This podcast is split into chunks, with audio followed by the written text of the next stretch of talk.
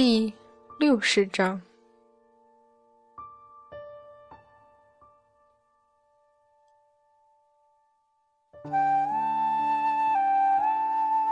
昔年之事，细细说来，若要怪罪，众位师兄师弟，且怨恨玉鼎吧。玉鼎师兄，太乙真人惊而失声，不能说。玉鼎真人冷然抬眼，缓然步于殿中。玉虚宫那墨黑如夜、寒气萦绕的地面上，冰萧色长袍拂地而过，如画般卓绝的身姿，像是裹在一片朦胧里，悠悠落寂，孤绝出尘。微微抬手制止了太乙真人的慌乱，冰冷的声音一贯平稳，而没有丝毫情绪。杨戬已出了昆仑。什么？众仙皆失色。这不可能！元始天尊忽然怒道：“玉鼎，你不要顾左右而言他。为师问你，你究竟要说什么？”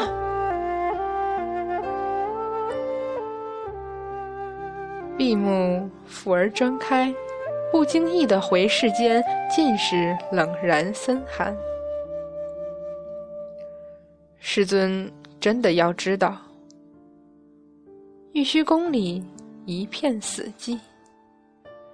文殊广法天尊忽然很想高声喊出来，他绝对不愿再听下去，但是恰好站在他面前的玉鼎真人有意无意的拦住了他。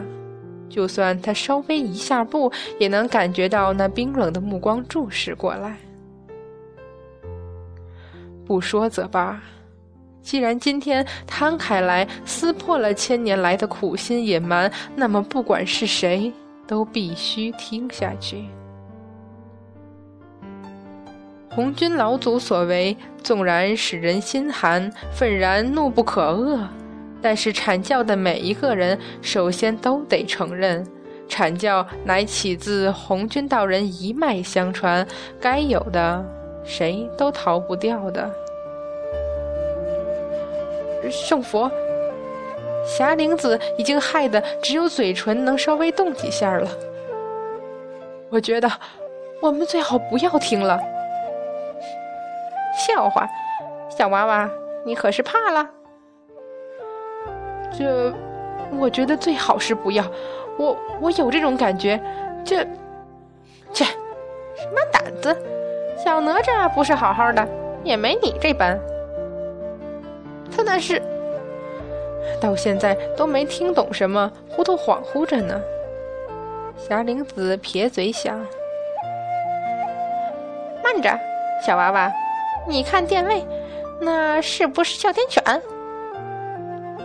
玉虚宫台阶末端爬上来一只黑狗，在那里探头探脑，估计着是不太敢上来。呃，好像，大概是吧。霞灵子大约有几千年没见过这条狗了，不是很肯定的说：“这家伙怎么跑来了？或许是师祖带来的。”却听那边元始天尊低声道。不管是什么，玉鼎，你且直说吧。赤精子一反常态，走到广成子身边说：“玉鼎师弟，无论你与广成师兄他们瞒着我们什么，就看在我死去的徒弟份上，告诉我，我的弟子究竟是为了什么而死？不为了什么，真的什么也不为。”广成子有些失控的笑起来，或者就是为了灭纣兴商的大计。一句话没说完，背后就挨了一记暗算。广成子甚至没来得及回头，就倒了下去。多谢道行师弟，普贤真人蓦然过来扶。广成师兄不适合再听下去了，有些事。知道归知道，若要他亲口说出来，却是不行。师尊，这些话本是不该说的。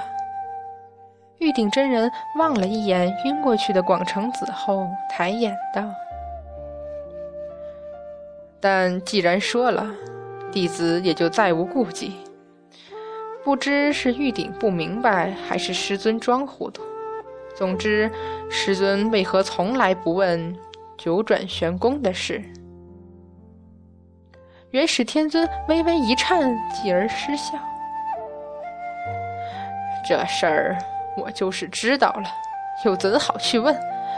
难道你们的弟子曾经当面质问过尔等，为何不传授某一道法、某一法宝？这文殊广法天尊已经隐隐听出不妙来了。师尊，你这话什么意思？意思就是。为师根本不懂九转玄功。什么？昆仑众仙除玉鼎真人外，全部悚然而惊，连普贤真人也失去了往常的冷静。师尊，你不是说笑？元始天尊气道：“这什么时候？为师有那心情吗？”难怪，难怪。太乙真人喃喃。竟是如此，难怪我们总是想不明白。猛然冲上去抓住玉鼎真人，怒问：“玉鼎师兄，这事儿你早已知道，为何不与我说？”冷淡瞄来一眼，继而轻轻叹息：“难道你们还在怀疑师尊？”我太乙真人哑然。我没有这么想过。那边文殊广法天尊火了，你们两个还认不认我这师兄？这般吞吞吐吐，究竟是什么意思？哪吒，你过来。太乙真人叹息着，拉过依旧茫然不知所措的哪吒，眼里隐隐有泪光，复抬头望来。你这条命啊，还是你玉鼎师伯和你杨戬师兄救回来的，你却……唉，让我说你什么好？师傅，哪吒已经隐约听出什么了。我我投胎到李家前，究竟出了什么事？太乙说是道法修行出错。加上兴周大计灭商之战在即，就让你投到陈塘关李家。元始天尊轻声道：“不过这件事定得很急，尔等从来也不与我商量什么。既然广成子和文殊不反对，那老道自然也不会去阻挠。既然你师父这么说，我又怎会不答应？”文殊广法天尊愤愤道：“你又不是我弟子，我哪里会问个究竟？”孙悟空听得在一边直翻白眼儿。灵珠子是因为修行九转玄功不成，被法力反噬，险些魂飞魄散的。玉鼎真人静静注视着哪吒眼中的惊恐，继续道。那个时候，你是阐教除了杨戬外最出色的弟子，所以红军老祖就看中了你。可是你究竟是没那天分。太乙真人叹息：“元神已失大半，想救都救不回了。”哪吒忍不住颤抖起来。但是。为什么要我去去？你不是第一个。紫霄宫里死过很多人，红军老祖创出这超越三界轮回生死之术，妄图脱离众生有形劫难，一万年下来，居然只差一步，就那一步，他便能元神游历三界之外，无人可居，无人可恕。即使众生万象混沌再灭，也能凭借一己之力重新创出。玉鼎真人面无表情，完全无视脸色越来越苍白的元始天尊。不生不灭，非生非灭，这样的感觉，起初我也很是迷惑过。他，他，文殊广法天尊也开始发抖，所以才叫韩华和玄奘。千万别出昆仑山一步！为了得到这无常之力，超脱三界，他不能拿自己来开玩笑，只有另外去找寻。普贤真人一字字阴沉森冷地说：“但是，在三界之中。”除玉鼎师兄外，他竟没有找出一个可以在修九转玄功时半途不功亏一篑、元神离散而死的人。那杨戬，他是瑶姬公主之子。普贤真人忽然笑起来：“文殊师兄，你当真相信一个十几岁的孩子能带着自己的妹妹逃过众天兵神将的追杀，来到昆仑？”就凭着他天生的神目，所以他必须是玉鼎师弟的徒弟，是不是？文殊广法天尊失控而怒道：“所以师尊就把他交给玉鼎师弟，是不是？”够了！玉鼎真人猛然喝道：“师尊根本什么也不知道。”元始天尊呆滞的坐在那儿，似乎什么也没听到，又似乎完全恍惚了。不管尔等信也不信，我玉鼎真人忽然用起这个自称时，眼中闪过一抹晶莹的水光，但是他很快闭上了眼。三界众生，天庭凡人，乃至上古众神，他们谁存谁亡，本与我毫无关系。即使现在，也不曾费心。几千年前，我只问杨戬，是想报仇，还是想救母亲？既然他早已做出选择，被红军老祖暗中送来昆仑，他天庭之事，与我何关？他幸则生，反之则亡。他本该死于天庭追杀之下，红军老祖救了他，给了他个希望，却也是利用于他。我并不关心在意。可是，没想到，垂下的手紧紧握住，透明如薄翼的指甲，深深陷入手掌里。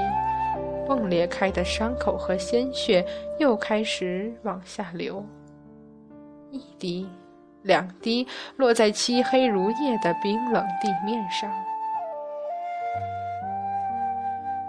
我看清杨戬了。玉虚宫里一片漠然，听着玉鼎真人用冰冷的声音淡淡叙来。多少隐秘真相、悲痛哀伤、阴谋残忍，融化在他那略微轻颤的声音里。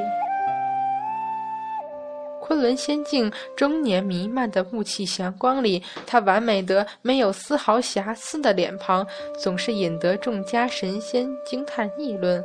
而如今，那块污渍的痕迹顽固地停留在他眼上。仿佛就像他从来不接近与人的心，并非冰冷的，而没有丝毫情绪。我忽然后悔了，忽然挂心了，忽然想起那个始终只恭敬冷漠对待我的孩子。我不想他死，可是迟了。九转玄功没有办法停止，就这样一直心惊胆战了数百年，忽然发现，原是我看清他了。玉鼎真人缓然道：“仅仅三百年，九转玄功大成，这件事儿可真是让红军老祖得意万分。三界无常之道，众生劫难之术。”九转玄功本是三界最玄奥高深的道法，若要修行，不若说是修心。每个人的想法愿望不一样，所能感受到的九转玄功也不一样。红军老祖将九转玄功传授了无数人，得成而至的却只有玉鼎师兄与杨戬。普贤真人注视着因为过度惊骇都茫然无措的昆仑众仙，虽然只有两人，也足以使他那欠缺的一步又填补了一半。